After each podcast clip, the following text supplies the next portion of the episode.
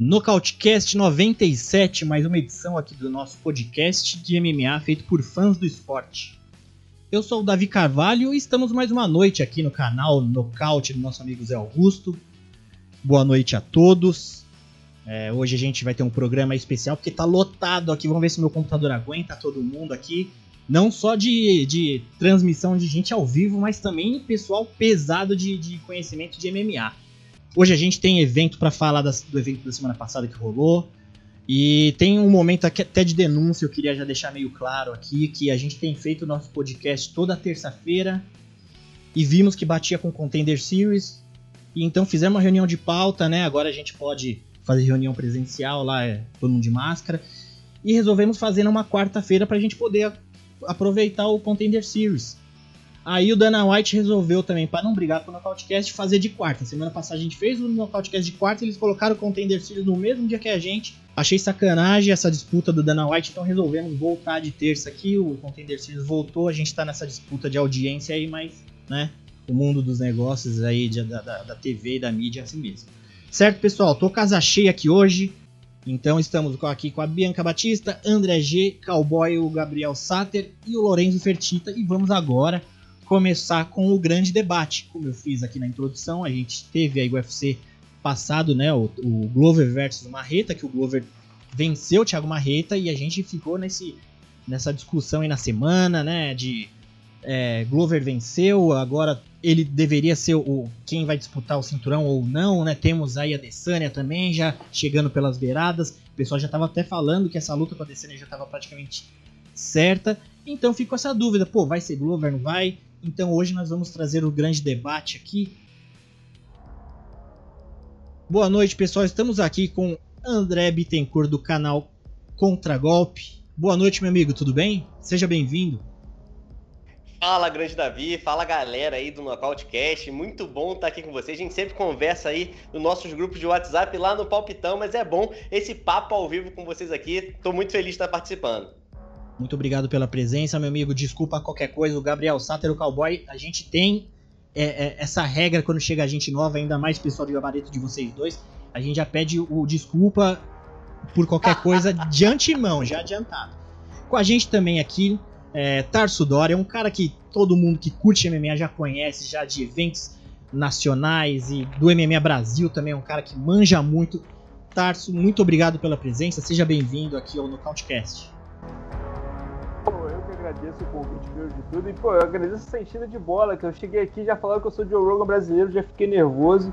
Agora, pô, já, já mais essa moral que vocês estão me dando, cara, eu não posso chegar muito animado, entendeu? Porque eu vou chegar na hora do embate e tenho que estar com a mente focada, entendeu? Eu tô no Vision, tem que estar focado que eu vim aqui para um debate, eu tenho que defender meu ponto, eu tô muito animado, porque na hora que você me falou da ideia, eu já conheci o podcast, mas essa, mas essa vertente, esse, esse desafio, eu realmente não sabia que vocês estavam fazendo, então na hora que você me falou, cara, eu falei, vambora, vamos fazer isso. E, pô, eu estudei hoje. Olha, eu tô vindo mordendo a orelha e tô pronto, cara. Boa. Ainda bem que vocês que estudaram, vocês vão ter que responder as coisas. Se fizesse pergunta pra gente, a pergunta de vocês ainda pra gente ia complicar. Bom, pessoal, então é isso. Tarso até comentou, e realmente é um projeto novo nosso aí, que é o Grande Debate. A CNN fez uma cópia também, tá fazendo um grande debate meio parecido com a gente. Tudo bem, a gente não vai entrar nessa questão de direito de imagem, essas coisas de, de identidade, né? Mas, mas vamos lá. Glover Teixeira, o próximo a disputar o cinturão. André, você é a favor? Você acha que tem que ser o Glover mesmo? Suas considerações iniciais aqui. Bem, eu acho que o, quem, acho que quem tá na divisão é o cara que tem que. É, a chance tem que tá na prioridade, né? O Glover vem aí com cinco vitórias seguidas, é, batendo nomes importantes como o Anthony Smith, que disputou o cinturão, como o Thiago Marreta, que foi um dos nomes aí que muita gente acha que venceu o John Jones, que é o antigo campeão dessa categoria. E o Thiago Marreta, inclusive, bateu o próprio campeão, que é o Blahovic. Então, o Glover vem passando o carro em cima desses caras. A luta dele contra o Thiago Marreta não deixou dúvidas, né? Ele levou ali tranquilamente um 10 a 8 no segundo round e no terceiro round acabou conseguindo a finalização fazendo uma reta desistir bater. Então mostrou que é o melhor lutador na categoria 93 quilos. tem um estilo muito perigoso para o campeão, ou seja, leva a luta para o chão, não vai querer trocar soco para experimentar lá o poder polonês, então tem boa chance de se tornar campeão. Fora isso, tá na estrada aí há muito tempo, já fez várias corridas pelo cinturão, é funcionário padrão do UFC e na minha opinião, por todos esses méritos, ele merece a chance dele aí aos 41 anos de idade de disputar o cinturão da divisão. Maravilha. Tarso, tá agora numa situação bem fácil aqui pra gente. Imagina que todo mundo queria estar no seu lugar. Você é contra Glover aí disputando cinturão. Nada disso, temos aí a Desânia, todo mundo falando. Então, por favor, suas considerações iniciais aqui.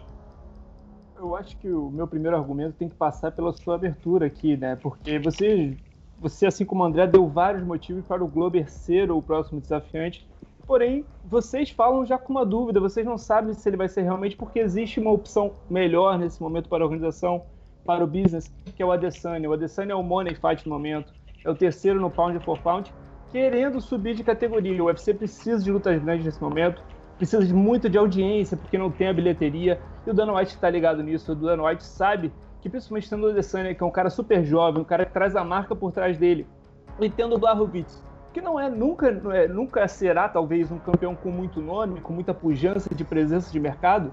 O UFC nesse, nesse tiro final, querendo o Blachowicz lutar em março, que seja, precisa dar um gás nesse, nesse iníciozinho de ano, que é sempre mais ou menos meio morto, provavelmente com muita gente ainda em casa assistindo. Então, uma luta contra o Adesanya seria um casamento perfeito para a organização, seria uma forma de dar o que o próprio Adesanya quer, que é mais desafios, porque dentro da categoria realmente ele já enfrentou todo mundo que ele poderia. O Blachowicz olhando para baixo não tem tanta gente assim para enfrentar. O, hoje em dia o Glover não vai ter tanto atrativo, não vai trazer tanto de nome. É um cara que está na categoria um top 10 desde 2013, não é nenhuma novidade, infelizmente.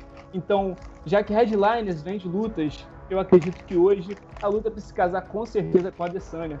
Pelo business, pela, pela, trazer o público, para trazer o fã e fazer você ficar vidrado assim, falando, cara, será que a Adesanya vai conseguir mais uma vez? Será que o Blachowicz é isso tudo? Money Fight, The Fight, a luta para ser casada agora é a Adesanya com o Blachowicz, eu não tenho dúvida.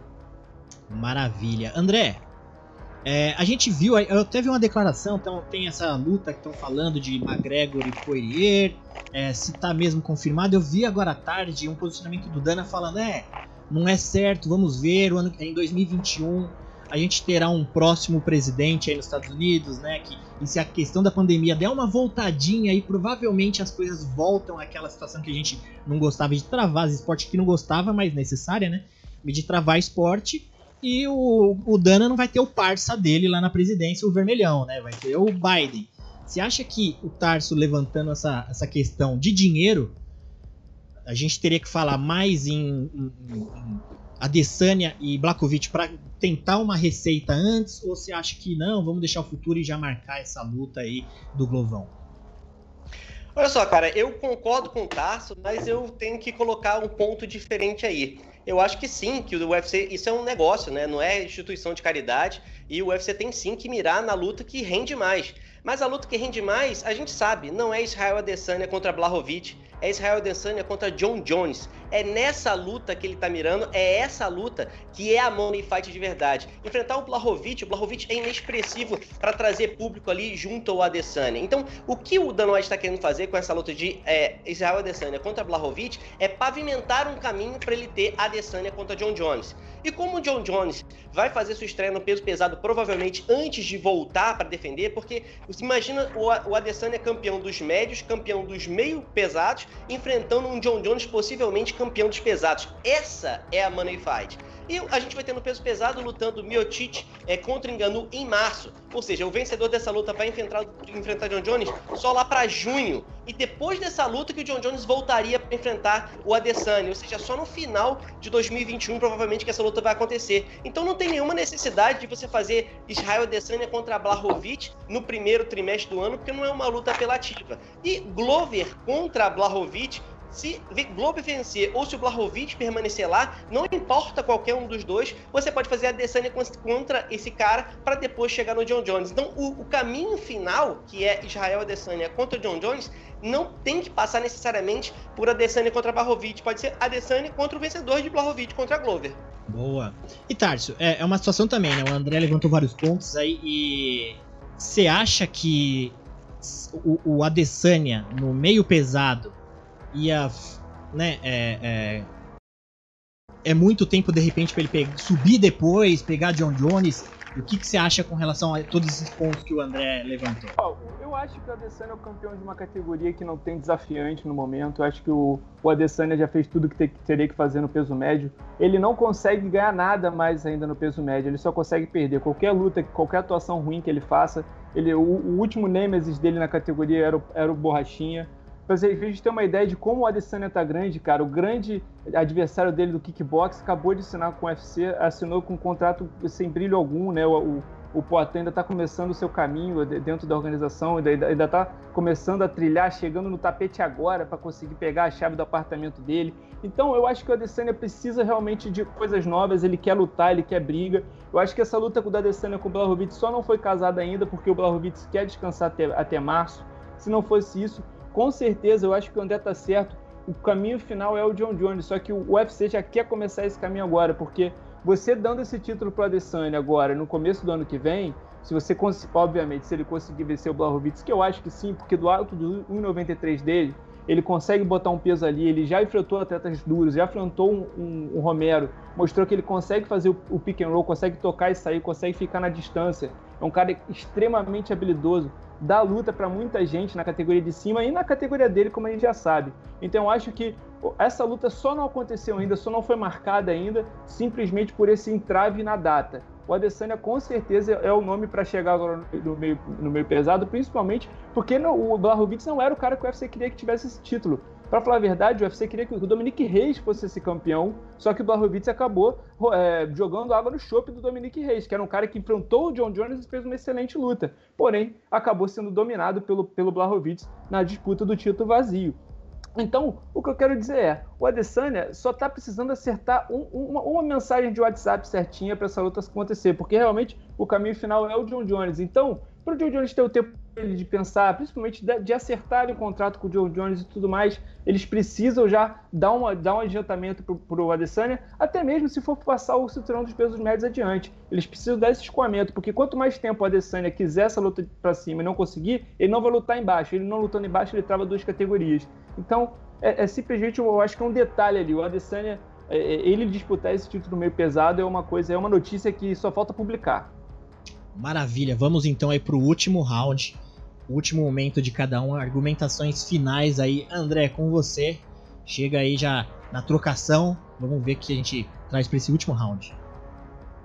É, eu acho que os dois caminhos, tanto é, o que o Glover podendo disputar o cinturão quanto o Adesanya direto, esses dois caminhos levam ao final, que é o Adesanya contra John Jones, que é a luta que o Dana White quer fazer, que é a Money Fight e é que é a luta que todo mundo quer ver. Mas a gente tem um caminho em que o Adesanya enfrenta o Blachowicz no início de 2021, ele vai travar a categoria dos médios, vai travar a categoria dos meio pesados, enquanto o John Jones vai se decidir ainda na categoria dos pesados para todas essas três categorias só forem serem destravadas no final de 2021. E você tem uma outra alternativa que é Robert Whittaker, que bateu dois top 5 dessa divisão, lutando contra Israel Adesanya antes de março, já que o Adesanya não quer esperar, faz esse combate aí em março. A gente tem Glover lutando pelo cinturão contra o Blachowicz também no primeiro semestre do ano e no segundo semestre esse caminho naturalmente vai seguir e aí você vai ter o Israel Adesanya batendo o Robert Whittaker, enfrentando aí o vencedor de Blachowicz contra Glover Teixeira e depois indo para o John Jones se ele conseguir se manter no caminho das vitórias. Então, se a gente tem dois caminhos, um que travam todas as categorias da divisão e fica sem ter luta que chame a atenção, e outro que você tem vários desafios e no final você chega na mesma money fight, não tem por que a gente fazer um caminho em que fica tudo travado, se a gente pode fazer um caminho em que a gente valoriza o mérito esportivo, além de conseguir todas as granas desses combates. Boa. Tarso, último round. Cara, eu acho que é, é, é, acaba que nesse momento, quando a gente fala da, da, luta que gera interesse, da luta ser casada, a luta que tem que ser casada é a luta que as pessoas querem assistir. E eu acho que nesse momento o Glover acaba perdendo em apelo para praticamente qualquer, outras, qualquer uma das outras opções. Até mesmo se o Blachowicz eh, forçar uma volta do próprio John Jones, John Jones bater com a porta, bater, bater de cara na porta do peso pesado, acabar que a, a negociação de contrato não funcionar, o John Jones tem a furada de fila automática nesse, nesse meio pesado. Enquanto isso, como você falou, se trouxe o nome do Whittaker, mas é um cara que a Adesanya já bateu. Não, é, não seria exatamente uma luta para trazer tanto peso novamente. A primeira luta deles foi, teve um grande apelo, porque aconteceu na Oceania com o estádio lotado e dessa vez não vai ter público. Então a gente não sabe se o UFC vai ter essa mesma confiança na audiência, não sabe se o UFC vai ter essa mesma confiança de entregar o grande show.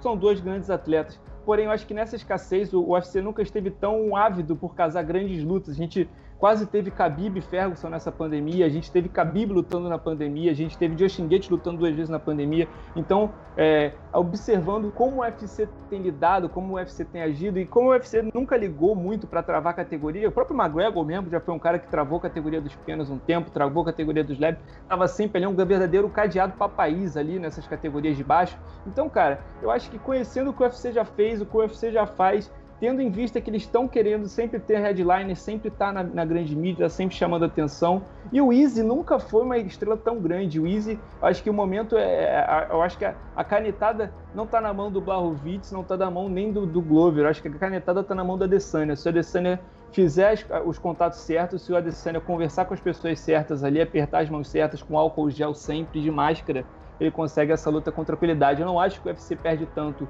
tendo uma categoria travada, digamos assim. Boa, pessoal. Muito bom. É, eu, eu acho que isso aqui seria é, debate de cinco rounds, mas como a gente ainda tem muita coisa para discutir, vamos manter por aqui. É, eu acho que foi o debate que eu mais fiquei em cima do muro com relação aos argumentos.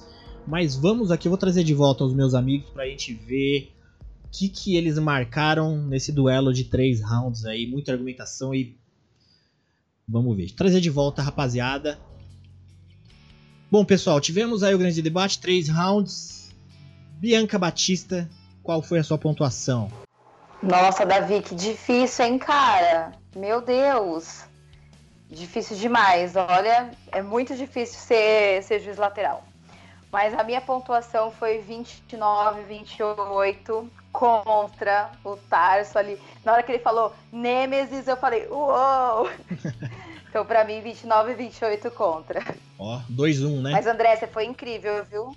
Agora, André G, o que, que você achou? Não pode ir com o Xará, hein? O que, que você achou de pontuação? Eu que sei que você é um cara imparcial, vamos lá. Poxa, bicho, está ficando cada vez mais complicado fazer essa pontuação aqui no, no grande debate. O pessoal está elevando o nível num ponto que ano que vem eu não quero nem saber de debate. Eu vou ficar aqui só observando, que eu estou só aprendendo com essa galera que é fera demais. Pô, debate de hoje é altíssimo nível, muito difícil de, de marcar, mas também vou no 29, 28, primeira, aquela primeira ali, o Tarso me convenceu, mas a volta do André foi excelente, cara. Pô, essa jogada dele, essa visão dele para o futuro da categoria, né, que vai colocar lá o Adesanya, ainda pode esperar uma rodada para lutar lá na frente, tem tempo suficiente para o Glover é, enfrentar aí o Jan Blachowicz, aquilo ali ele acabou me convencendo, então meu voto vai com o André. Por enquanto aqui empatado, né? 29 28 para cada lado. É... Cowboy, sua pontuação. Pois é, Davi, missão dificílima aí. Como os dois já falaram anteriormente, eu fiquei também super é, em dúvida. Foi uma ligeira vantagem que eu dei pro, pro vencedor. A 29 a 28 aqui. Para qual deles, né? Eu preciso dizer o seguinte: que quando eu participei com o Mestre Orsano, me senti muito injuriado, que deram Cowboy. Cowboy, ele, na hora que. Ele falou 29, 28, mas não falou pra quem e travou a conexão. Ele ficou tão injuriado que caiu a conexão.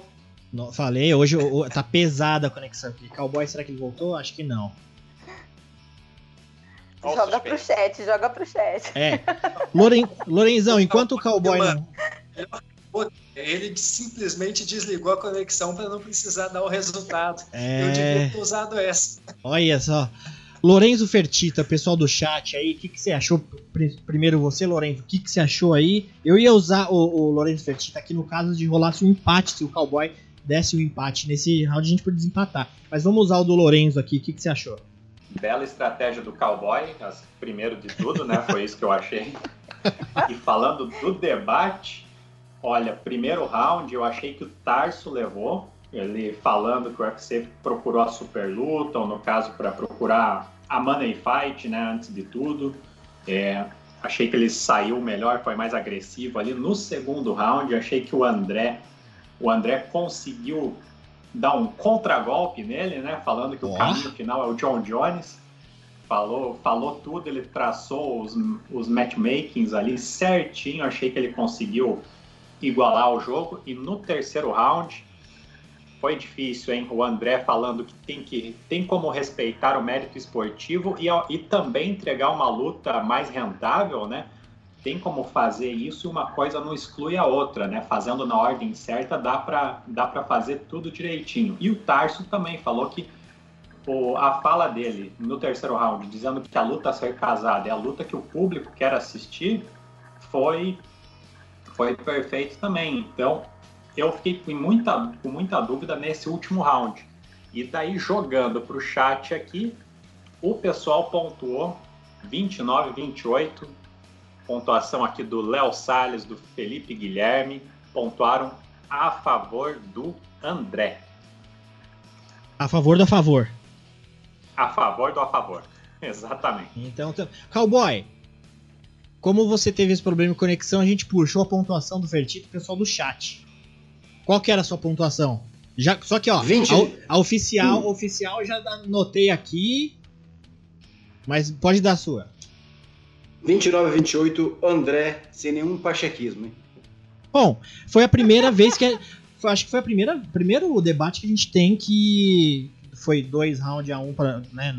Foi uma decisão dividida. Bom, pessoal, vou trazer o pessoal de volta aqui do debate. É, então. A base do Ben Henderson ainda vi hoje. Foi. Foi Dan Henderson na, na decisão dividida. Bom, pessoal, é isso aí. André, parabéns aí pela, pela vitória de argumentos nesse tema.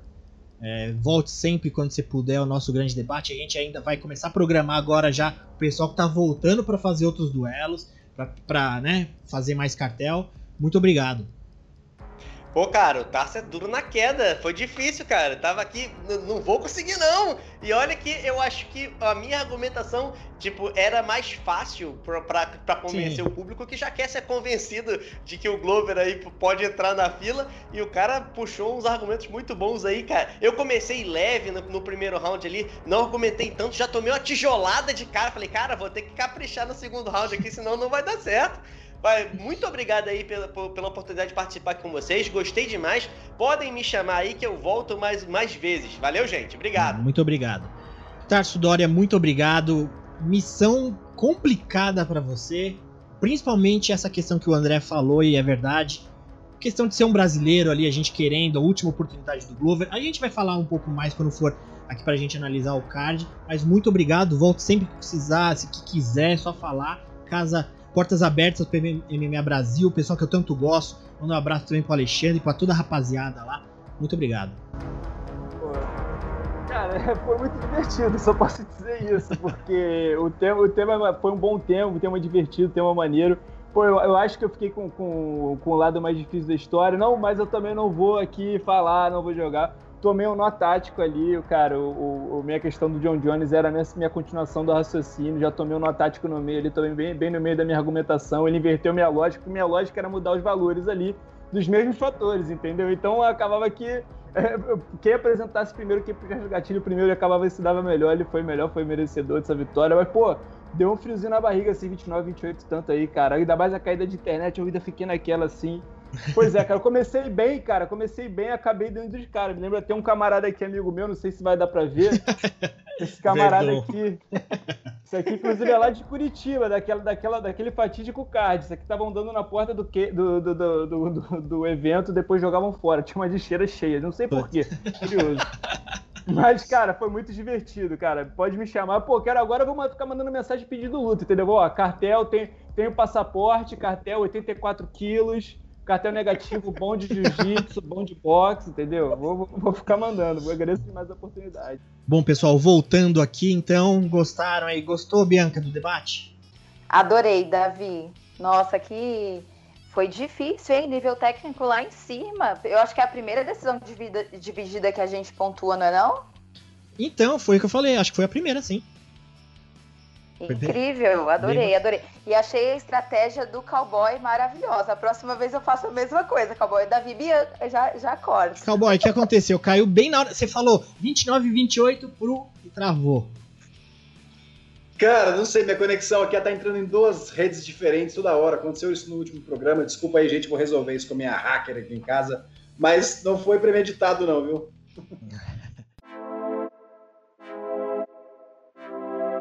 Nostalgicast. Olá, olá! Saudações a todos os ouvintes. Fertita na área. Chegou a hora de falar da melhor época do MMA. E na semana da edição número 97 do Nocautecast, relembramos o UFC 97, realizado em 18 de abril de 2009 no Canadá. No card principal, os mais de 21 mil fãs presentes na arena vibraram com o francês Sheik Congo nocauteando o kickboxer holandês Anthony Hardonk no segundo round. Tivemos também vitória brasileira de Luiz Cané. O Banha mostrou ótima trocação e dominou Steve Cantwell em três rounds, vencendo na decisão unânime. No Coleman Event, Title Eliminator nos meio pesados.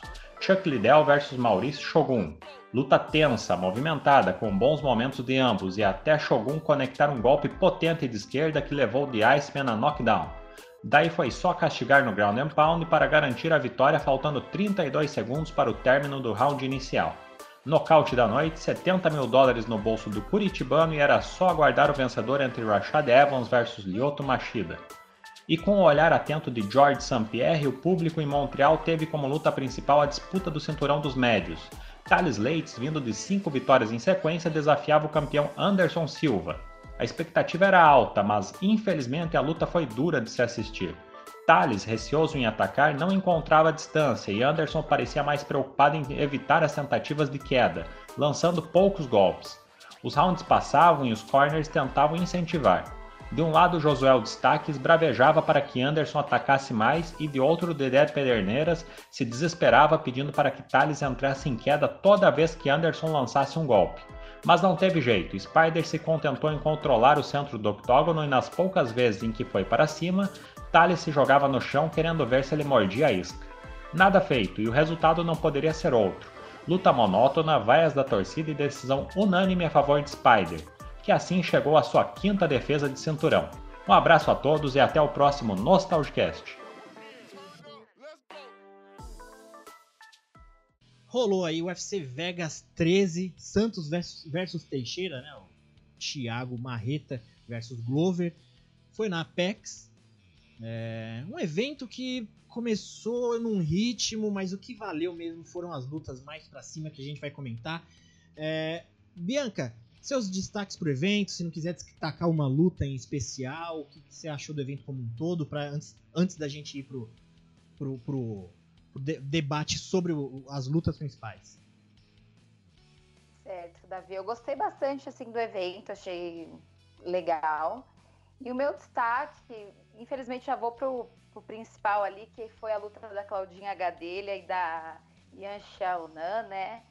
A chinesa, que é uma striker muito técnica, foi alternando muitos socos, chutes, era mais veloz que a Claudinha.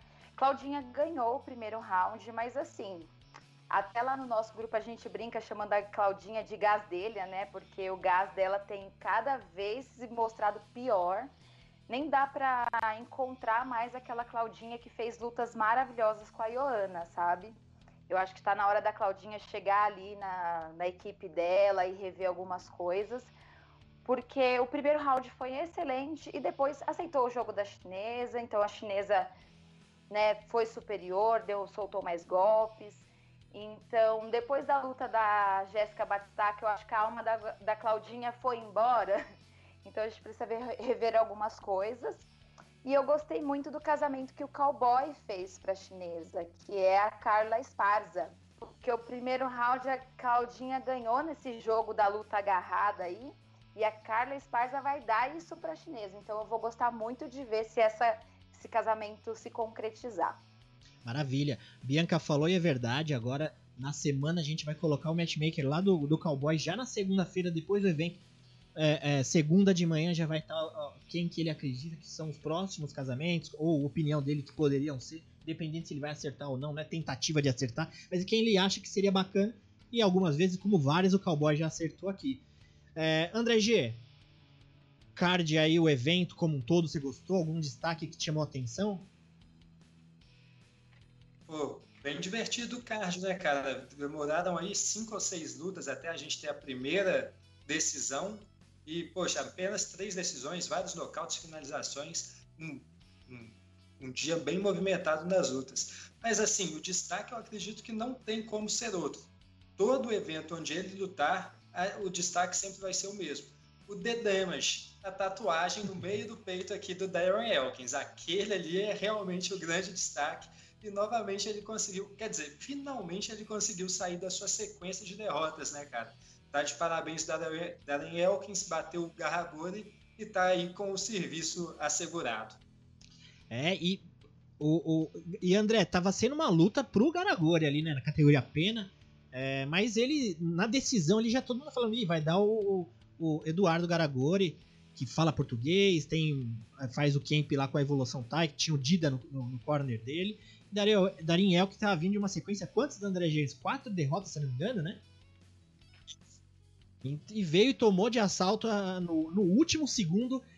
É, e bela vitória, né? E o que, que você acha do, do Damage aí, o, o, André G?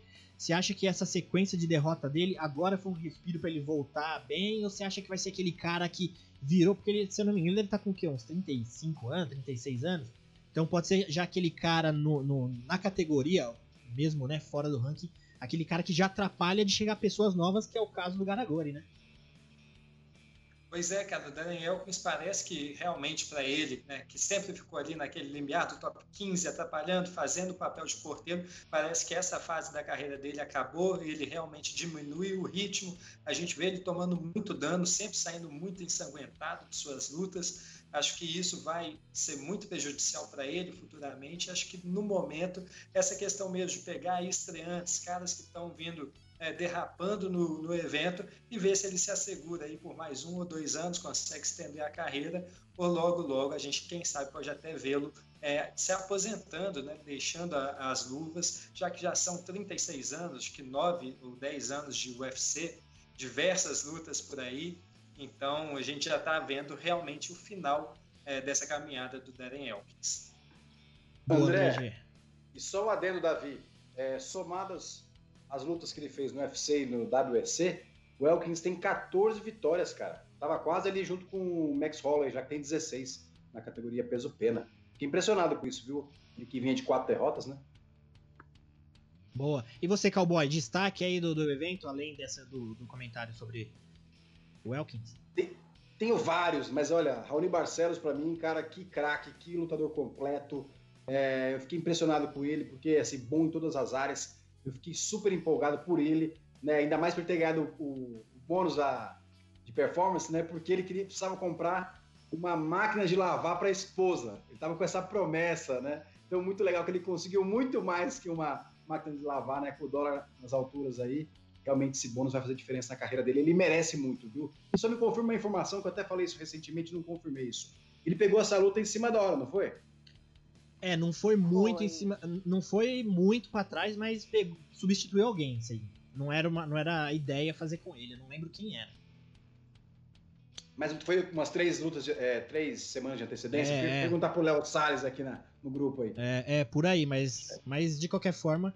E, e Cowboy, é, o Raoni realmente foi um destaque assim. É, e ele é até um lutador brasileiro que a gente, que nós somos fãs hardcore, a gente acompanha, a gente sabe da qualidade dele né? Mas para o grande público do, do UFC ainda é um cara desconhecido. Talvez nesse evento aí ele fez um barulhozinho, todo mundo já ligou o radar ali, né? Ele que é, eu, eu, vi até numa live do Marcelo Alonso que ele falou que numa das primeiras edições da revista Tatame, quando Alonso era fotógrafo, ele foi num evento de jiu-jitsu, tava o Raoni ali competindo jiu-jitsu. Então naquela época, uma criança já competir, hoje já não é tão comum para criança competir. Imagina aquela época, né? Então ele já é um cara que tem o, o, o pai dele, né? É o Laerte é, Barcelos, já é um faixa coral também do jiu-jitsu aí. É, um grande nome de jiu-jitsu. Depois ele foi da seleção brasileira de wrestling. E, enfim, eu acho que ele finalizou a, a, a, o pacote da carreira dele quando ele foi lutar, treinar Muay Thai com o Pedro Riso ali, que é um cara que no Muay Thai não tem o que falar, né, cowboy? O que, que você acha, cowboy? Ali no, no matchmaker que você fez, você colocou Code Statement para uma próxima luta aí pro, pro Barcelos. E nesse peso galo, você acha que ele é um futuro aí pra gente esperar, cowboy? Com certeza, Davi. Eu estou muito esperançoso para o futuro dele. Claro que uma coisa de cada vez, né? Acho que agora é o momento, depois de tantas vitórias consecutivas, e depois de entregar uma luta que eu até joguei no grupo, né? Antes de ter sido eleita. Falei, gente, foi a luta da noite, né? No palpitão, joguei isso aí porque fiquei realmente muito impressionado com o Tarra também, que é um grande lutador. É, vendeu cara a derrota. E agora acho que o Cold Strayman está no tamanho para ele poder entrar no top 15 ali, pegar mais experiência, fazer mais um, né, uma, uma poupança financeira aí com mais uma luta, devagarzinho vai comendo pelas beiradas, pegando experiência, porque ele mesmo quis né, ir pegando mais experiência para chegar nesse top 15. Então, como você falou, ele tem um lastro muito grande, eu vi essa live que você falou do Alonso, que inclusive essa live, né, tinha, teve o Verdun, se não estou enganado, que falaram até de uma pessoa que comentaram aqui no chat, que foi o Romanov, né, pela aquela finalização bem diferente que ele aplicou no Pezão, né? Te adoro o Pezão aqui, manda um abraço pro Pezão, levanta a cabeça, o Guerreiro é muito forte, tava é, colocando vários chutes, chutes, baixos ali que tava realmente minando o, o, gigante ali, o urso branco, mas o Romanov realmente é um cara, como o próprio Verdun falou, viu? A gente ficar de olho na categoria que ele vai incomodar muito com esse jogo de wrestling dele agressivo. Sim, cara, pô, um peso pesado, com a habilidade que ele tem de quedar. Você viu que depois da luta ele pegou os próprios corners lá e deu aqueles aquelas quedas como se fosse nada, né? Como se fosse um brinquedo. E um peso pesado com essa, com esse peso, né? Com o perdão da palavra da, da, relação, mas do peso que ele faz sobre um lutador quando ele tá por cima ali, muito difícil sair. E aquela finalização, acho que tava todo mundo ali durante a luta falando esse esse antebraço tá atrapalhando, mas ninguém acreditava que aconteceu que aconteceu na Cowboy. Complicado. É o que você falou, acho que o Pezão tem que levantar a cabeça e ir pra cima mesmo e continuar. Eu acho que a categoria pro Pezão é pesado mesmo. Adorei ele nessa categoria. Então espero que ele continue aí e que tenha um, um futuro ainda para trabalhar bastante. Tudo é encaixe de jogo, né, Davi? Sem me alongar Sim. aqui, mas como a própria Sim, Bianca falou muito bem, né? É encaixe de jogo e justamente eu casei, ela falou super bem a respeito da Carla Esparza, né? Eu casei justamente por conta do primeiro round com a Claudinha H dele, que eu achava que era o caminho que ela tinha que fazer durante toda a luta, né? Buscar o jiu-jitsu, que é dar a chinesa, né? É, exaurir os braços dela, cansar bastante a chinesa. Lógico que é uma, uma, uma situação bem complicada, porque a chinesa tem muito gás, né, já mostrou isso aí, mas não teve jeito. Então, esparza para ela no futuro. E quem sabe o Lenik para o Romanov, hein? Acho que tá muito rápido ainda, né? Mas seria uma luta interessante. Boa. Ô, ô, ô Bianca, antes de perguntar pro Fertita, mas Bianca, é, o, o, como você puxou o destaque da luta das meninas, né? A Shonan, ela fez um comentário que ela falou que ela é a, a, a campeã Weili Zhang melhorada, né? Nós vimos ali, eu achei que se tivesse alguém com um pouco mais de punch, eu acho que no, no, no, no terceiro round ali, a Claudinha Gadelha, ela tava bem nocauteável, sabe? Ela já tava cansada, ela soltava um golpe e a chinesa soltava três, tava uma, uma diferença de velocidade muito grande entre as duas. Você acha que a Xiaonan é isso? Vamos dizer que tudo bem que ela ainda tem aí um, uma, algumas lutas antes. É, tem a Sparza, que já também é uma porteirinha de top 3 ali na, na categoria, né? É, deve ser a menina mais assustadora para quem tá querendo chegar próximo do cinturão. Mas você acha que a Xionan é tudo, é toda essa Coca-Cola mesmo? Se bem Coca-Cola não, uma bebida chinesa, eu não sei bebida chinesa. Mas enfim, o que, que, você acha? Matcha, né, Davi? Ah, é? Aquele, é? Eu não, não, não vi essa. Eu vi que ela tem qualidade, ela é uma striker técnica, mas perto das apresentações da campeã, eu não vi muito perigo ali não, sabe? Por isso mesmo que gostei do casamento que o Cowboy fez, porque para mim a gente vai provar, porque a o Elisang ela é bem completinha, né? Então, para mim não vi essa, ah, eu sou melhorada, sou campeã melhorada. Vamos provar mais um pouquinho dela aí nesse na subida aí e a gente vê, mas para mim hoje não. Boa. Fertita, você tá aí, meu amigo? Quero o seu destaque desse evento. O que, que você achou? Se o pessoal do chat está empolgado com esse evento que passou, para a gente comentando. O que, que você acha? Davi, o pessoal lamentando muito aqui a questão da, dessa luta mesmo, da Claudinha que não corrige o velho problema dela de cardio, né? começa vencendo o primeiro, primeiro round e antes da metade do segundo já vai desacelerando ali e, e acaba e acaba sendo derrotado em muitas em muitas ocasiões, né? Até conseguiu beliscar uma vitória contra a Esparza, contra a Angela Hill, que eu pontuei a favor das adversárias, mas o pessoal lamentando essa questão do cardio dela. E eu queria comentar sobre uma luta aqui do peso pena. Na verdade, não, era, não é nem sobre uma luta em si, é sobre o, o esquadrão da Geórgia que está chegando aí.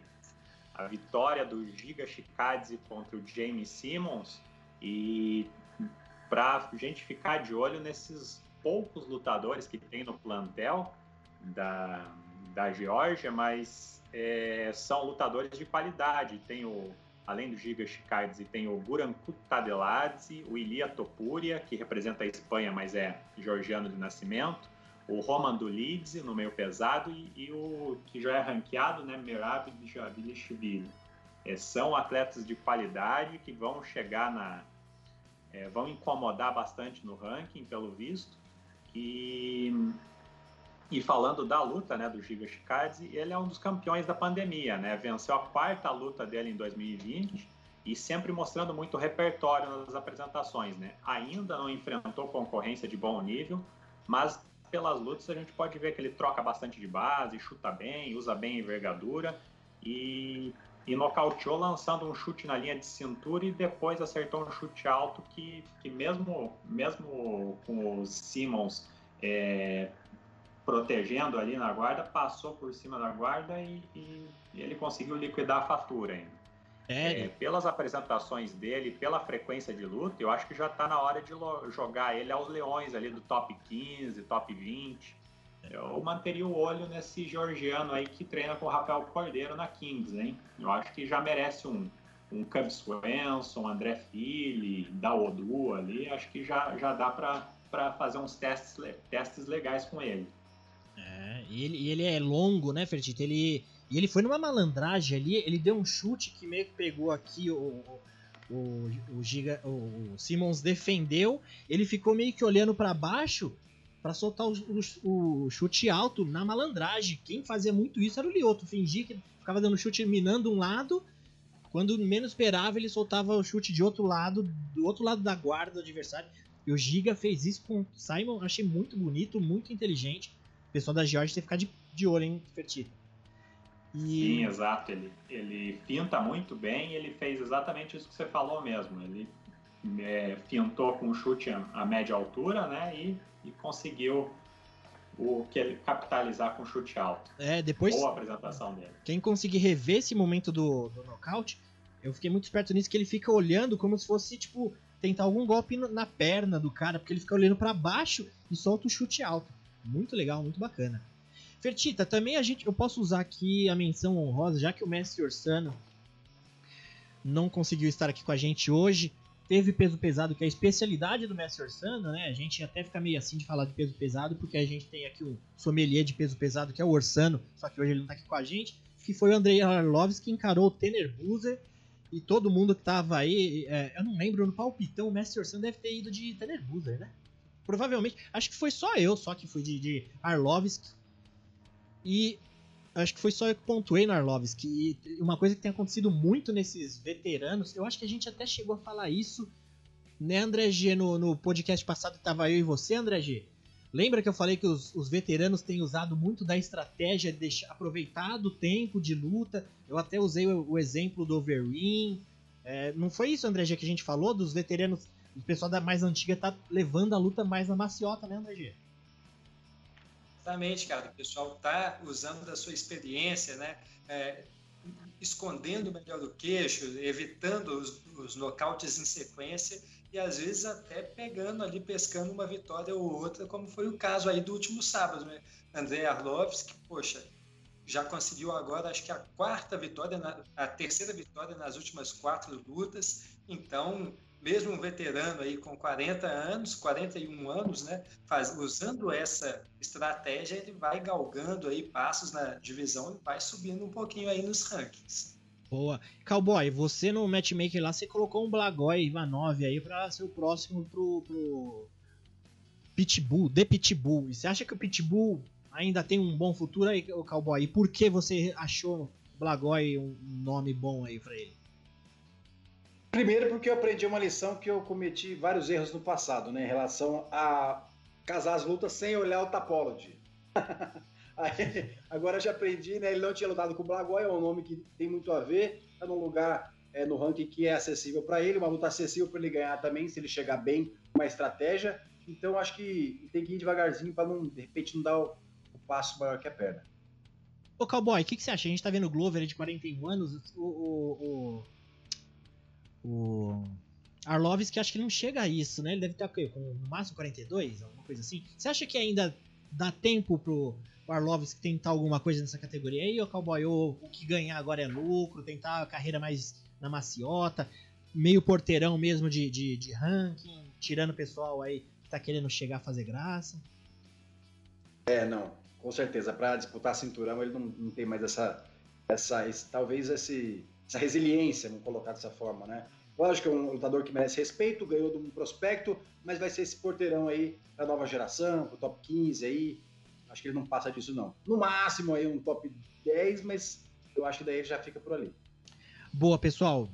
Bom, vamos para a luta principal da noite, Thiago Marreta versus Glover Teixeira pela categoria meio pesado. A gente já teve um bom debate aí tentando justificar quem que deve ser o próximo na disputar o cinturão, que foi Cowboy, foi a sua opção também no matchmaking, né? Você colocou Ian Blakovic como uma, um próximo aí, e se rolar alguma graça do Adesanya, tem uma opção também para o Glover, que seria o Alexander Hakik, que também pediu essa luta, né, o Cowboy? Andou pedindo pro, pro Glover, não foi? Ele mandou uns tweets aí. Ah, com certeza, né? Tá fazendo o papel dele, né? Eu, se estivesse no lugar do Rakitic, faria a mesma coisa. A questão é, o Glover no estágio que tá, Daniel Cormier falou muito bem ontem no, no programa dele com o, Raoni, né? Sobre essa situação.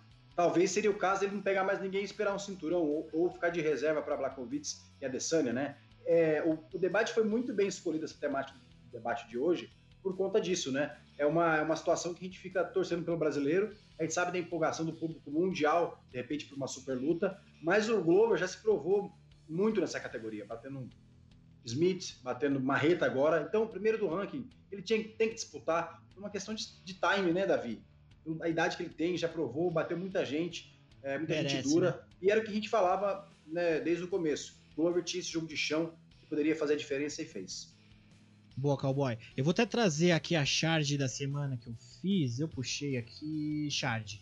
Que foi exatamente isso, né? Eu não, queria, eu não quis colocar lá no debate para né, não interferir, porque na charge tem um posicionamento meu que é com relação a essa situação que eu fiz ali. O Adesanya chegando, querendo achar que vai pegar o lugar no ônibus ali na janelinha, vai chegar sentado na janela.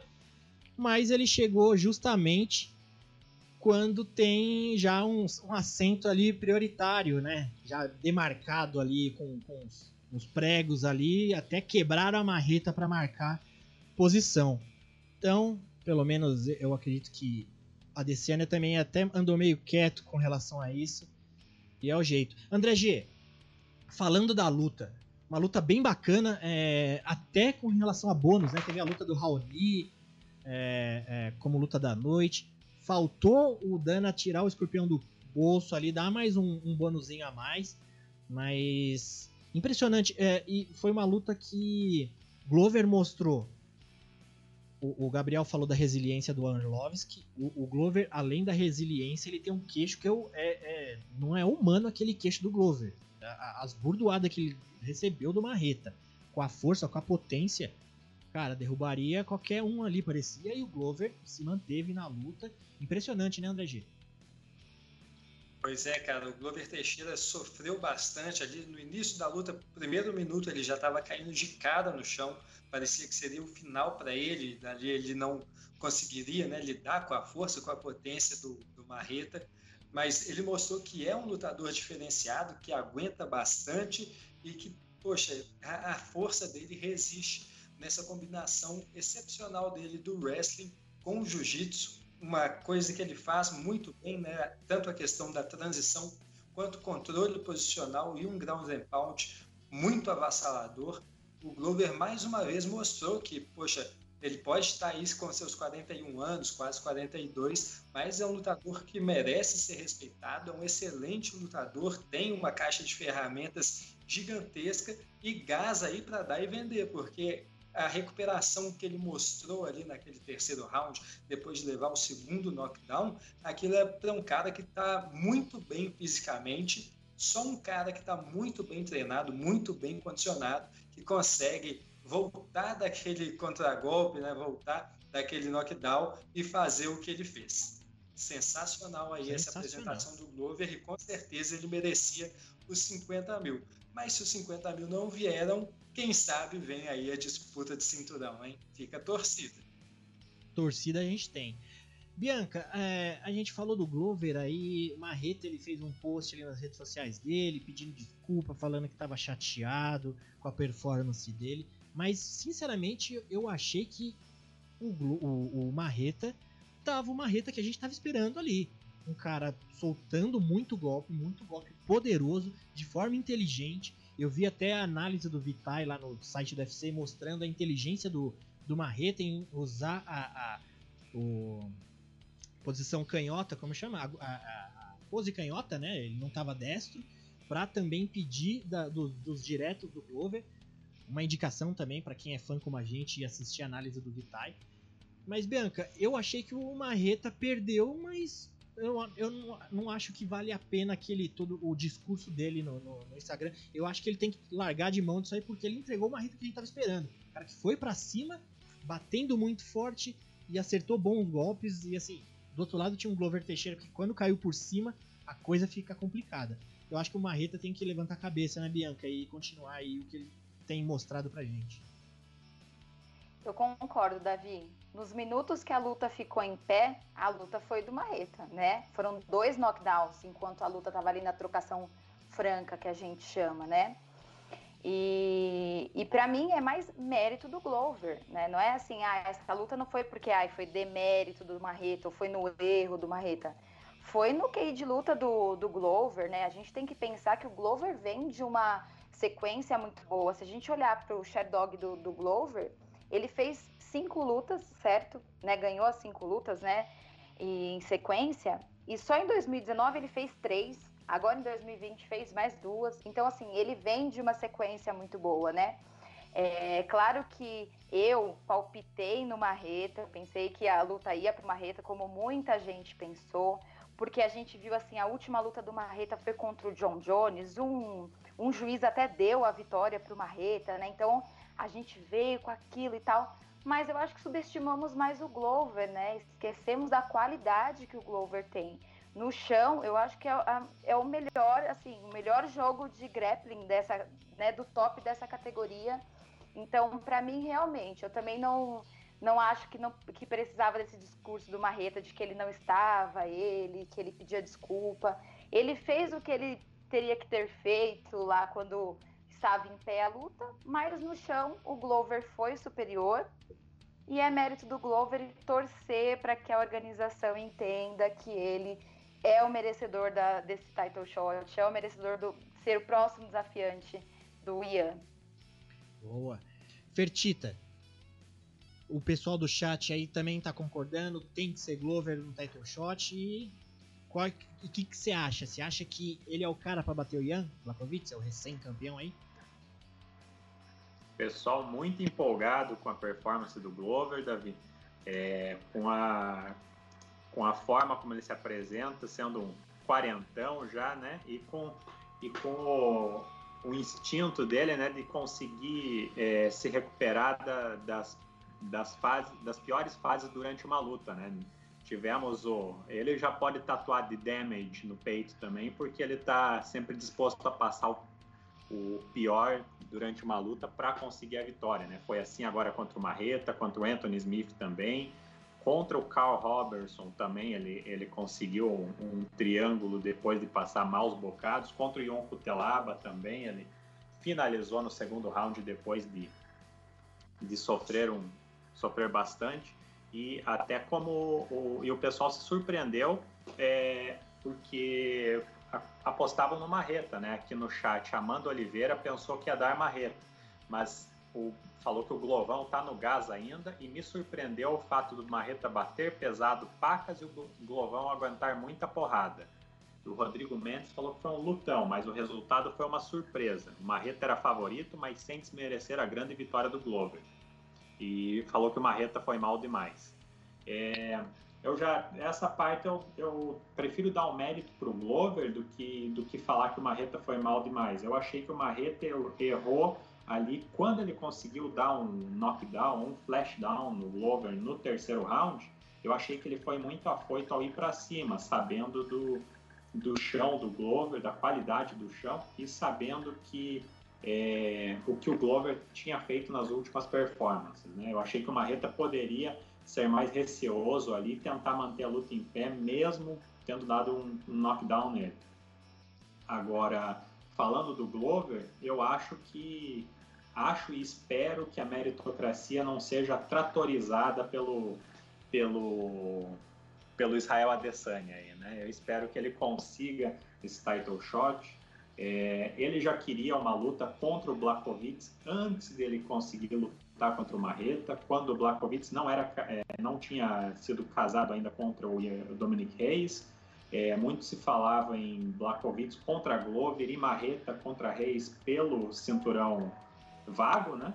E ele e o Glover já tinha pedido essa luta. E agora continua pedindo o Blachowicz pelo, pelo cinturão, né? E acho que não. Espero que ele não perca essa oportunidade, porque se for o caso, se ele for bypassado pela Adesanya, eu, eu gostaria que ele esperasse. Se for para ele se arriscar a pegar um Alexander Rakit ou um, um Piri Prochaska ou alguém desse nível, é, é, arriscado dele ter desperdiçado a última corrida dele rumo ao title shot. Espero que ele saiba aguardar e, se possível, também não que ele não seja bypassado pelo Adesanya. Mas concordo com, com tudo que o, que o André do Contragolpe falou, falou aqui no grande debate, porque meritocracia em primeiro lugar. Maravilha, Fertita. Cowboy, só para finalizar de forma rápida aqui, acho que a gente pode usar os seus dons aí de conhecer o ranking, esse tipo de coisa. O que, que você acha uma boa opção aí pro Marreta, então, tentar uma recuperação? A gente tem ali o Jan Blachowicz, que é o campeão. Glover subiu ali duas posições, passou o Dominic Reis. Depois passou. Na verdade, tá com o, o ranking do UFC que deve estar tá com algum problema. Tem Dominic Reis duas vezes. Depois tem o Hakik, Prochaska número 5. Anthony Smith subiu uma e caiu o Osdemir. É, que, que é, você acha? Davi, o terceiro lugar aqui era o Marreta, né? Tá, tá errado o site mesmo.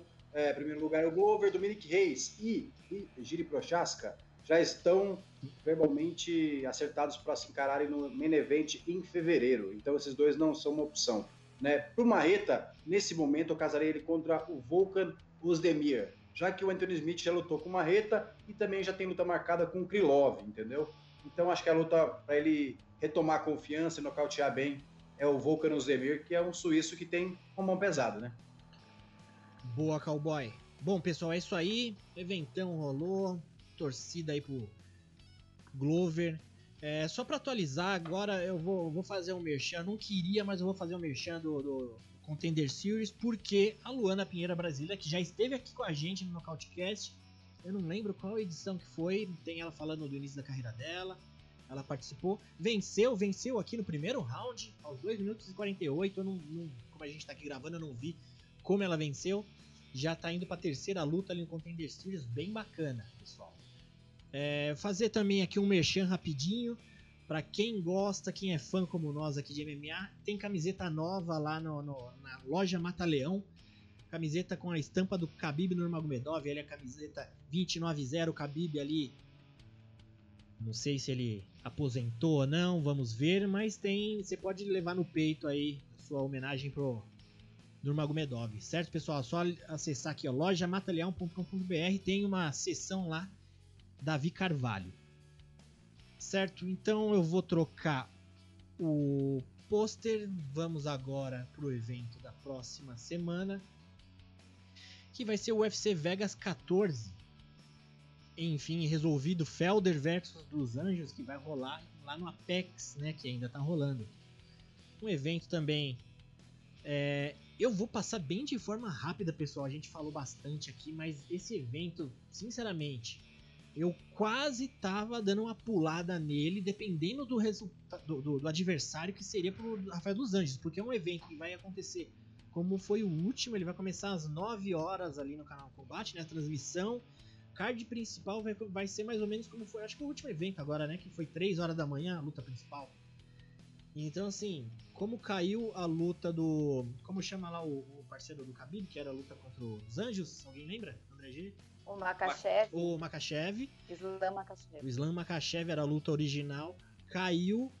E eu fiquei bem esperando quem ia ser. Tava esperando Michael Chandler, vale, valeria a pena ficar acordado. Aí quando começou a ficar meio sem opções, eu falei, puta, não vamos colocar qualquer coisa aí. Qualquer coisa não, né? Modo de dizer. A gente espera uma luta principal dentro de um card, assim, que não é lá essas coisas. Tem alguns nomes interessantes, mas eu vou. Cada um aqui quiser falar de uma forma mais breve de card. Bianca, o que, que você acha desse card? Falando das meninas, tem a Kay Racing, né? Que é aquela menina novinha, não é? Que estreou no UFC esses dias. Acho que é uma das mais novas aí do UFC. Além disso, mais alguma coisa te chama atenção nesse card aí? Então, Davi, essa era realmente a, a, a, luta que eu ia apontar. Eu ia apontar duas lutas Desculpa. femininas, que é a da Kay Hansen e da Corey McKenna, que vai ser uma luta muito boa. Uma delas tem um jiu-jitsu maravilhoso e a outra tem uma trocação muito boa. Então, vai ser uma luta que vale a pena acompanhar. É até triste as duas já se enfrentarem agora para uma queimar a outra. Eu não gostaria disso. E a outra luta que eu queria apontar é uma que é da Randa Marcos, que talvez as pessoas olhem e falem: ah, Randa Marcos, esse cartel. Só que a oponente, a Kanako, Kanako Murata, ela é campeã do Invicta. Né? Ela ganhou o cinturão na última luta dela lá De na palha contra também? a Emily do Coach. Categoria peso palha também. Essas Também? duas lutas são do peso palha. Mas a- a- ela Então é ela campeã vai no palha no- no Invicta.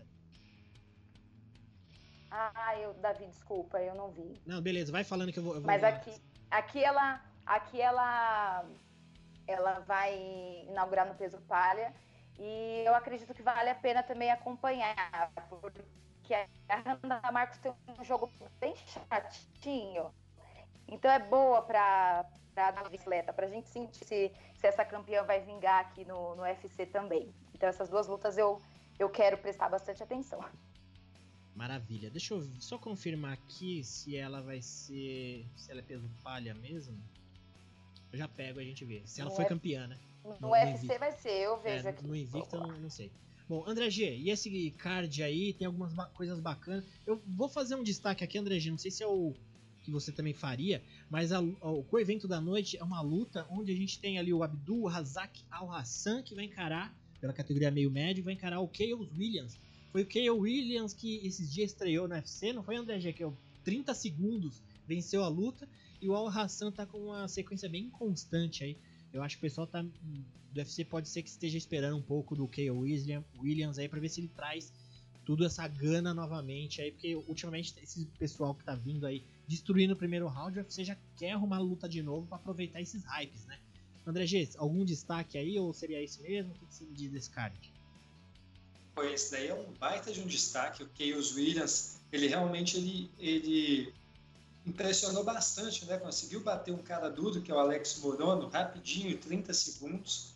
Aquilo foi muito impressionante, o pessoal ficou louco com aquilo e muito legal ver ele de volta, ainda mais contra o Al Hassan, que parecia ser um bom prospecto, acabou perdendo a última, mas poxa, já tem quatro vitórias dentro do UFC, bateu um cara tão duro quanto o Nico Price, não pode ser descartado, né?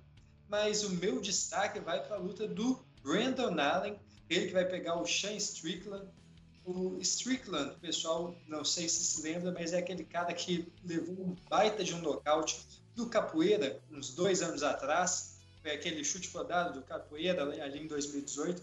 Mas depois ele se recuperou, bateu ali no, né, no segurança do Neymar, né, o Nordine Taleb, bateu o Jack Marshman, tá vindo na sequência legal. O Brendan Allen iria lutar no evento da semana passada, mas a luta dele acabou caindo ali de última hora. Né, ia pegar o Ian Reines, mas o Reines testou positivo para o Corona. Então é uma luta marcada de última hora, mas muito, muito boa, muito bem feita e bem intrigante. Além disso, também é a, somente a segunda luta né, do, Chase Strickland nos pesos médios. Maravilha. Cowboy, o que, que você me diz aí dos seus destaques? Se sobrou alguma coisa para você? O que, que você acha do card? é, realmente, né, ficar por último nesse, nesse evento aqui não foi bom para mim. Só a luta principal, né? Mas brincadeiras à parte, é Eric Anders e Antônio Arroio tem, pode ser um embate que de repente entrega uma luta divertida pra gente, né? Mas o card tá muito fraco também, o pessoal até brincou aqui no chat que é está parecido com aquele card da AI contra a Calvírio, né?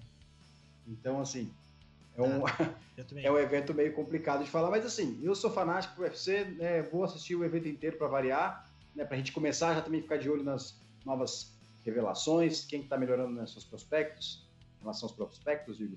E acho que é isso, né? Eu tô curioso para ver essa luta principal, lógico que o Felder, né, nessa situação, vai cortar o peso, vai lutar sem muito preparo, né? A gente sabe como é complicado. E para ver o Rafael dos Anjos de volta, né? Porque é um lutador que eu gosto muito, uma categoria que ele sempre já foi campeão, obviamente, sempre lutou muito bem. Claro que quando pega umas pedreiras é complicado para todo mundo aquela categoria. Então, assim, na torcida pelo Rafa. Boa, Fertita. O pessoal tá empolgado, o Gabriel falou que o pessoal tá comentando já, o pessoal tá empolgado. Você tem algum destaque bacana aí para falar? Davi aqui no chat só se fala em outra coisa aí.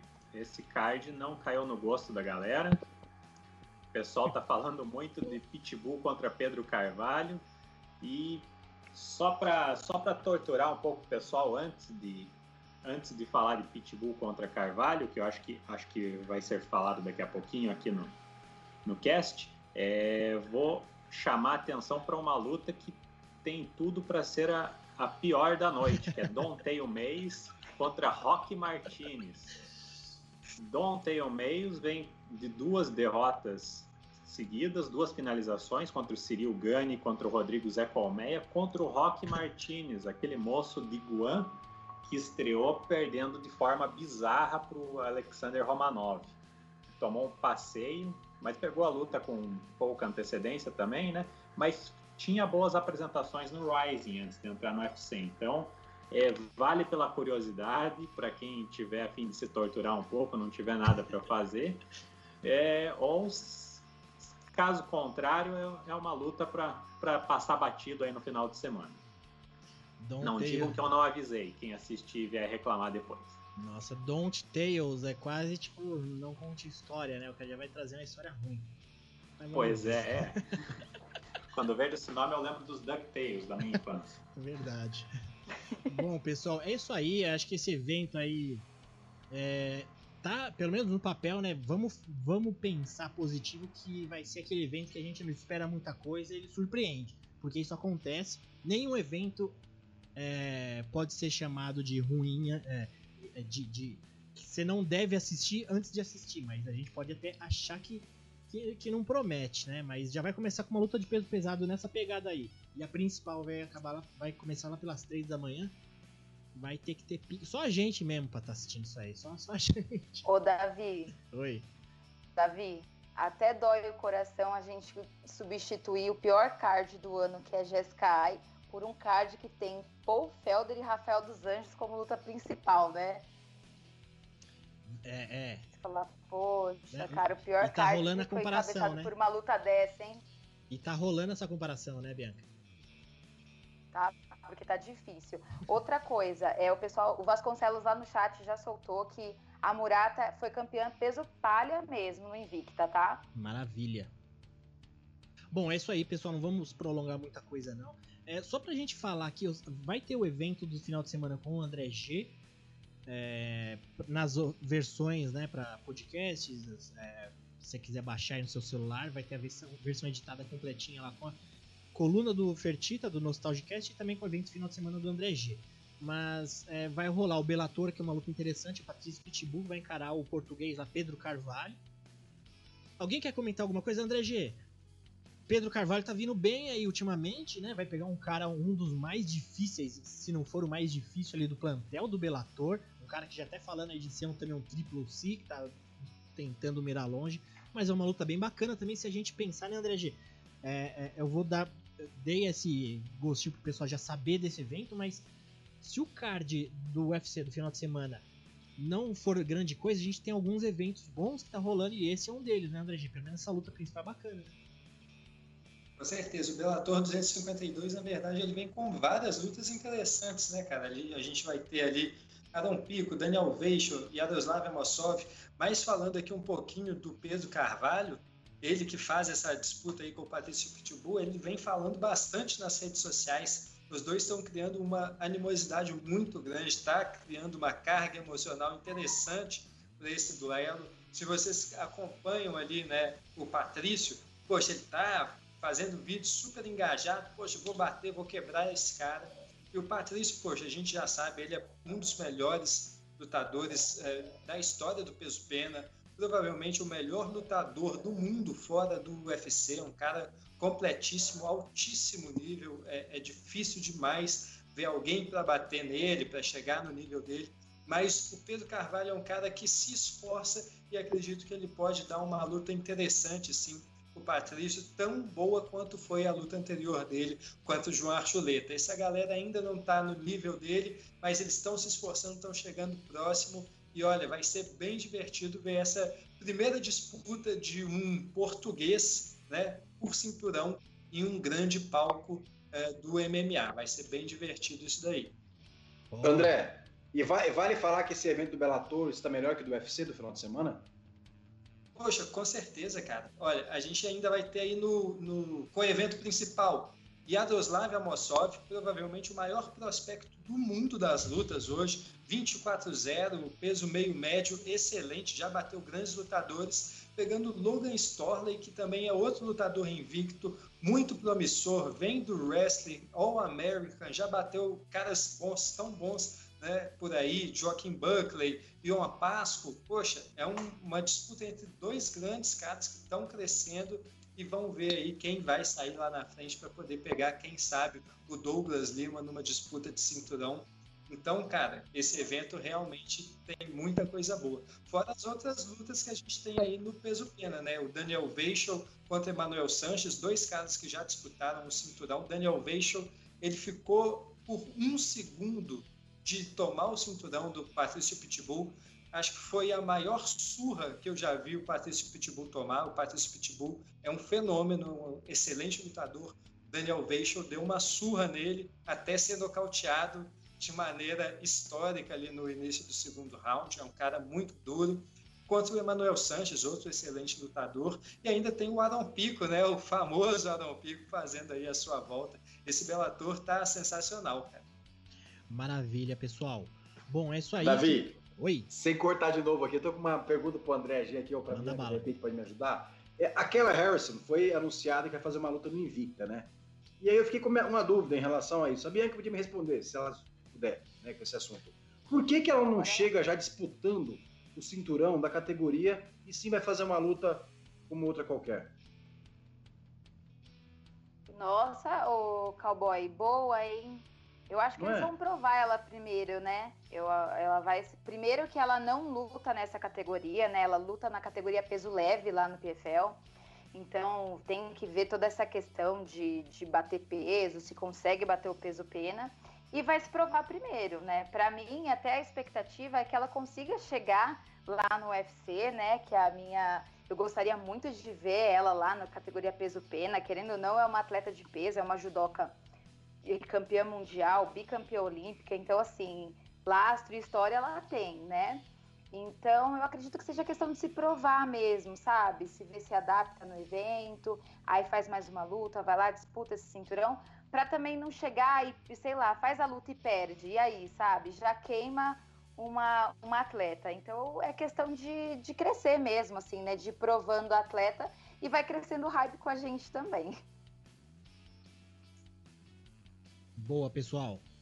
Bom, é isso aí. É, então aproveitar a Bianca aqui, que tem destaques aí da semana de notícias, Bianca, que a gente separou pra falar no finalzinho aqui. A primeira já era essa que o Cowboy soltou, que a, o PFL lançou aí na mídia, que emprestou a Kyla Harrison para o Invicta, né? O PFL que só volta no ano que vem, né, em 2021. Então vai emprestar a Kyla para fazer uma luta que acontecerá na semana que vem, dia 20, pelo Invicta 43, se não me engano. E a oponente dela é a Courtney King. Então vou acompanhar essa luta para na outra semana falar para vocês que, que a gente, que, que, como é que foi. Uma notícia que não foi tão legal assim foi a retirada da luta da Amanda Nunes, né? Do evento do UFC 256. Ela que ia lutar contra a Megan Anderson. Foi retirada a luta. Não se sabe ao certo o que aconteceu. Eu sei que a Megan Anderson colocou no Twitter que deseja uma boa e breve recuperação para Amanda. E esse é o nosso desejo também, né? Que a Leoa se recupere o mais breve possível e que essa luta aconteça no comecinho de 2021 para gente que gosta de ver a Amanda. E por último, e eu acho que é a mais importante, assim, para a galera que está esperando esse retorno aí, é uma data para Conor e Poirier 2, né? foi falado que o Poirier já assinou essa luta para o dia 23 de janeiro. O Dana White saiu, soltou agora, um pouquinho antes da gente entrar na live, que é, pelo lado do Poirier essa luta realmente vai acontecer, já está assinada, mas que esse contrato ainda está lá para chegar no, no McGregor e tal. E aí fica aí o questionamento com vocês, o que vocês esperam dessa luta? Estão animados para que essa luta e para que janeiro chegue logo para ver o retorno do, do irlandês. É, eu acho que é, é uma baita luta. A gente teve a primeira versão dela ali que não foi tão né, saborosa pro Poirier, mas hoje pode ser que a coisa seja bem diferente, né, André G. Cowboy? Vocês acham? André Wikipedia primeiro, por favor, faça questão. O, o, Gabriel hoje ele tá só jogando as bombas, né, cara? Tá só, só, só passando a bola pra frente. Só uma estratégia, né? Ah, ele tá, tá que nem o Arlovski hoje, né? Não, pô, o cara tá na esquiva total, cara. Mas, poxa, ó, eu vou falar uma coisa que é o seguinte: a, a Erika tava perguntando essa questão da, da Amanda. A Erika tá aqui no chat, tava falando, ela tava perguntando essa questão da Amanda, você falou. E, poxa, é, o, o UFC perde muito, porque seria o último card do ano, card principal, né? Assim, para essa fechar o ano de 2020, re, rever, rever o que vai fazer para o próximo ano. E, poxa, perde uma das principais lutas, né? Vai ficar aí somente com a, a do Ian versus Sterling. O UFC, o UFC 256 já começa baleado, porque as outras lutas são Marvin Vettori e Ronaldo Jacaré, que não é uma luta de muito apelo, Júnior dos Santos também, né? Então acho que é uma perda gigantesca. E, poxa, Amanda Nunes não tem como, a gente sempre quer ver ela atuando, lutando de novo. E, cara, é, com filha em casa, doente, não sei o que tem, poxa, tomara que ela consiga voltar é, rápido, em breve, Bom, André G. E você, Ô, Davi, a, até teve uma questão que eu fiquei pensando aqui, gente, né, na, nessa, em relação a esse UFC caiu esse main event, porque eu lembro que teve um, um rumor que o Adesanya queria lutar em dezembro. Isso, né, até nem sei se isso é verdade, né? Fiquei com, até com dúvida em relação a isso. Que se fosse, era muita loucura, de repente, já que Jack Hammerson ficou sem alguém para dançar, né? Quando foi lesionado o Darren Till aí, recentemente. Seria muita loucura encaixar o The Joker Man contra o Adesanya numa luta como essa, numa emergência que o UFC precisa de alguém? É, é, que já colocaram o Kevin Holland, né? Já anunciaram como step ali, né? Você diz. Sim, sim. Derrubando mesmo o Kevin Holland. É que o Holland também assim, ah, é um bom lutador, mas também agora chegar nessa, nessa, altura aí também. Eu acho que sim, Cowboy. Seria uma, uma, opção. E certeza que o Adesanya ele não ia negar uma luta, não. Do jeito que você falou que ele já queria, né? É, então, eu fiquei com essa impressão, porque, né, numa situação de emergência como essa, como o André falou, o card perdeu muito, né? Perdeu. Mas do jeito que a gente tá vendo também, pode ser que seja esse main event mesmo, e a Adesanya vai esperar lá o Ian, né? A gente tá fazendo de tudo para arrumar uma solução pro Adesanya deixar quieto o Blakovic pro Globo pegar ele. arrumar a desculpa, né? Boa. Olha, eu já até arrumei um jeito. Dá o tuff pro Adesanya e pro John Jones e já era. É, eu tô com saudade do Não tuff. É, é É, Bianca, que... eu tô com você. Não, é, ter, né? muito bom. E você viu que quando começou essa história de, de TUF aí, de voltar, o Durinho também já pediu, né, pra participar de, de ser treinador de TUF, já apareceu um monte de gente aí querendo. Mas essa aí do, do Adesanya, pô, o Adesanya num TUF deve ser bem legal, né, Cowboy? Mas não tem já o rumor, Bianca, disso aí? Mas a Bianca deve saber, né? Eu, eu confesso para vocês que das coisas que eu vi, a que mais me agradou foi Covington e Masvidal, porque ia ser briga todo santo episódio. Nossa, é. Mas rolou um rumor que Pena seria, que- né, parece. Né, Bianca? É, o, o que o Durinho né? com o campeão fariam esse tufe. Vocês viram essa notícia? É. Eu até vi eh, esses nomes também, cowboy. Só que eu não vejo muito apelo Usma e Durinho, sabe? É. Assim, da, da galera falar, nossa, uma rixa, até porque eles são parceiros de treino até, Foram né? Eles treinavam no mesmo, treinam no mesmo lugar. Então eu não vejo essa a rixa que tem que existir. Colby e, e, e Masvidal ia me encher mais os olhos. Pena que eles estavam lá tudo torcendo pro mesmo presidente. Se um torcesse pro Biden ia ser mais legal, né? É, os dois devem estar chateados, eles iam ficar um consolando o outro lá de amiguinho, né? Poxa. Ia rolar até uma amizade. Bom, pessoal. com a Bianca, viu? É, eu também. Tô Não, você. essa, essa ideia que você levantou o cowboy, bem bacana. Puta, eu, eu adoraria, eu adoro o Tuff, eu adoraria ver o Adesanya no Tuff. Ainda mais com o John Jones, ia ser loucura. Mas Bom. só uma, uma questão que, que eu fico pensando, Davi, sem Hum. me, me- a me estender aqui, gente, mas é o seguinte: todo mundo fazendo plano pra John Jones e Adesanya, que é a luta que todo mundo quer ver, que o UFC quer ver. Mas a questão é, se o Adesanya bate o, o, o a seguir, o John Jones está subindo de peso, teoricamente. Está ganhando, fazendo aumento muscular nas redes sociais, a gente vê os treinos dele. Então, com isso, eu acho que o timing no meio do ano, né, a- a- em julho, geralmente é aquela Fight Week, a Semana Internacional da Luta. Com isso, eu acho que não vai bater o time ainda no ano que vem. Não vai ser ainda, como a Adesanya previu já, não vai ser essa luta no ano que vem. Porque o John Jones vai estar fazendo o quê? Esperando o vencedor de Miotite contra Enganu, para daí sim, nessa mesma época, pegar um dos dois. Boa. O cowboy.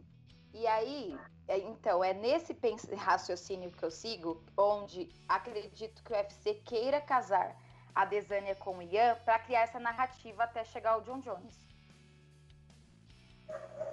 Com certeza, Bianca. É bem, bem isso aí mesmo. Eles estão fazendo essa. Vai agregar valor, né? O Adesanya subir. Bater o Blachowicz gera uma pressão natural pro John Jones voltar e defender. Eu só acho que a questão é que ele tá subindo de peso, né? Ganhando essa massa, não vai ser tão rápido para ele perder esse peso depois tão rapidamente. Então acho que ainda vai acabar ele. Não sei. Não, não vai acontecer no ano que vem ainda essa luta, eu acho. Maravilha, pessoal. Acho que é isso aí. Bianca, algum destaque ou eram, eram esses mesmo? Era... O último era do McGregor, e Poirier. Então, essas. Isso.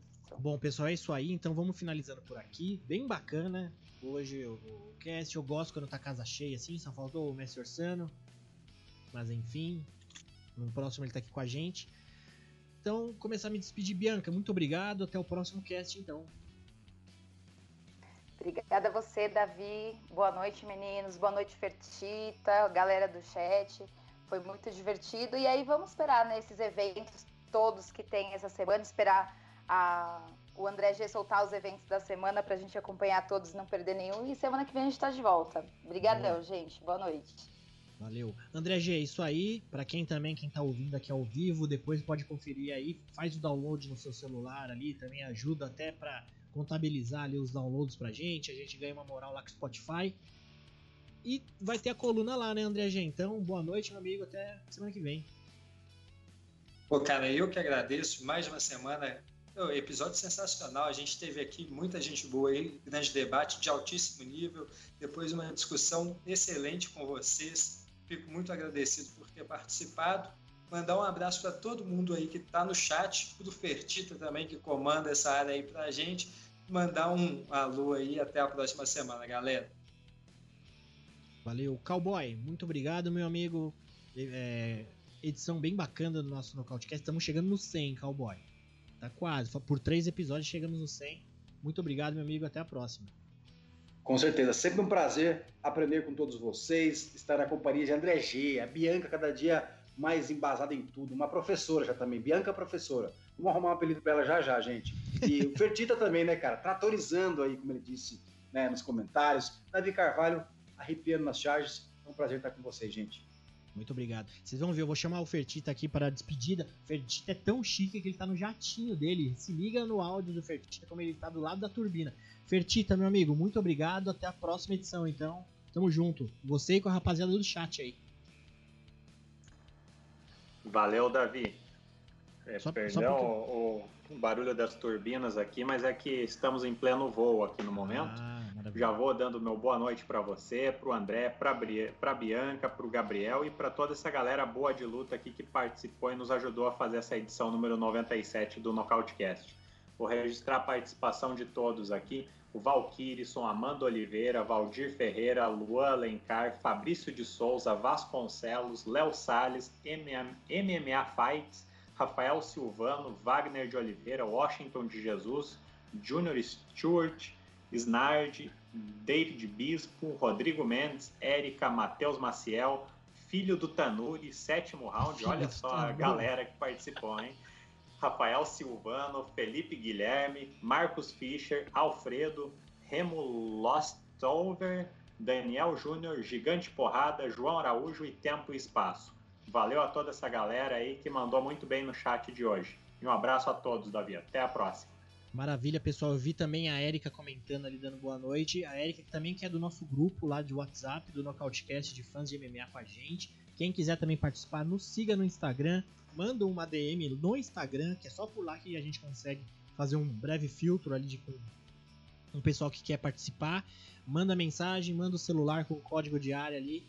É um grupo bem bacana, quase um grupo familiar ali, que a gente é bem tranquilo, não tem briga, não tem tumulto, é bem bacana. Então quem quiser participar de um grupo legal, manda um, uma DM lá no Insta. Certo, pessoal? Um abraço, até a próxima. Eventos do final de semana.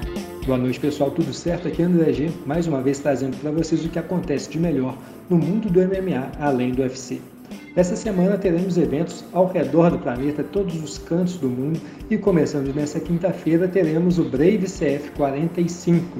Esse evento será marcado pela volta à carreira de Ian Entwistle, ele que foi lutador do UFC, pegou pedreiras como Dan Hooker e Alejandro Pérez e depois de quatro anos faz a sua volta contra Dumar Roa, lutador colombiano que também faz aí a sua terceira luta nesse evento do Oriente Médio. Na mesma quinta-feira teremos aí o ponto alto da semana, o Bellator 252, Patrício Pitbull versus Pedro Carvalho, luta valendo o cinturão peso-pena do evento. Essa é uma das lutas mais esperadas do ano, na verdade ela vem sendo esperada né, desde o ano passado, quando ela foi marcada, é, sendo parte desse GP dos pesos-penas já criou uma animosidade ali entre os dois lutadores. Eles vêm falando bastante nas redes sociais e tem tudo para ser um evento explosivo, uma luta de altíssimo nível. Esse evento ainda conta com ótimas lutas como o combate entre os invictos Yaroslav Amosov e Logan Storley, dois dos maiores é, prospectos da categoria dos meio-médios dentro do Bellator. Teremos ainda os ótimos Daniel Weichel e Emmanuel Sanches, dois pesos penas que já saíram desse torneio, mas continuam ali dentre os principais nomes da categoria, e o Aaron Pico contra o John de Jesus. Aaron Pico que também está buscando retomar aí uma fase positiva na sua carreira e se transformar em um peso pena de elite. Na madrugada da quinta para sexta-feira teremos o One Championship Inside the Matrix 3, esse evento marca aí a luta de John Lineker contra Kevin Bellignon. Teremos ainda o GG Eustáquio contra o Mi Jong Song. O John Lineker faz aí a sua segunda luta no evento, é, no evento asiático e tenta a sua segunda vitória contra um cara já bem rodado, bem conhecido, ex-campeão, que é o Kevin Bellingham. É, agora, passando adiante, nós teremos no próximo, na, no próximo sábado, o KSW 56. KSW ele é importante porque ele vai trazer aí na sua luta principal um nome que muito em breve deve estar em algum evento de ponta, seja ele o One FC, Bellator ou UFC. Estou falando de Roberto Soldic, ele que é 17-3, um dos melhores pesos médios do mundo hoje, tem apenas 25 anos, vem evoluindo bastante e vai enfrentar o Michel Materla, esse cara que por muitos anos foi um dos melhores pesos médios da Europa. Teremos ainda nesse evento uma disputa de cinturão do peso meio pesado entre Thomas Narkun e Ivan Eslan. E para finalizar, agora que a gente já teve evento no Oriente Médio, Ásia, Estados Unidos e Europa, ficou faltando aqui na América do Sul. Então, Brasil SFT 24, evento transmitido pela Band, card principal. a gente vai ter aí né, a volta do SFT, evento tradicional já em São Paulo, e a luta principal entre o Leonardo Cabeção e o Cássio Jacaré, certo? Esse evento promete bastante, tem alguns nomes conhecidos já, Estabilha Mato, né? o, Helder Amorim, Manuel Souza, alguns caras aí que vêm é, fazendo algum barulho dentro do cenário nacional vão se enfrentar e é um card que vai passar ali na Band, está fácil para todo mundo assistir. Pessoal, muito obrigado pela atenção, espero que vocês gostem e aproveitem os eventos do final de semana. Um abraço e até a próxima semana. Os últimos cinco episódios do Nocautecast são disponibilizados em agregadores de podcast para todas as plataformas: Android, Apple e também temos a nossa playlist no Spotify. Agora, se você quer conferir um episódio mais antigo ou até maratonar todos os episódios, em nosso canal no YouTube tem desde o primeiro. E se você é um Nocautecaster mesmo, eu aposto que já nos segue no Nocautecast no Instagram. Por lá colocamos as principais notícias do mundo do MMA.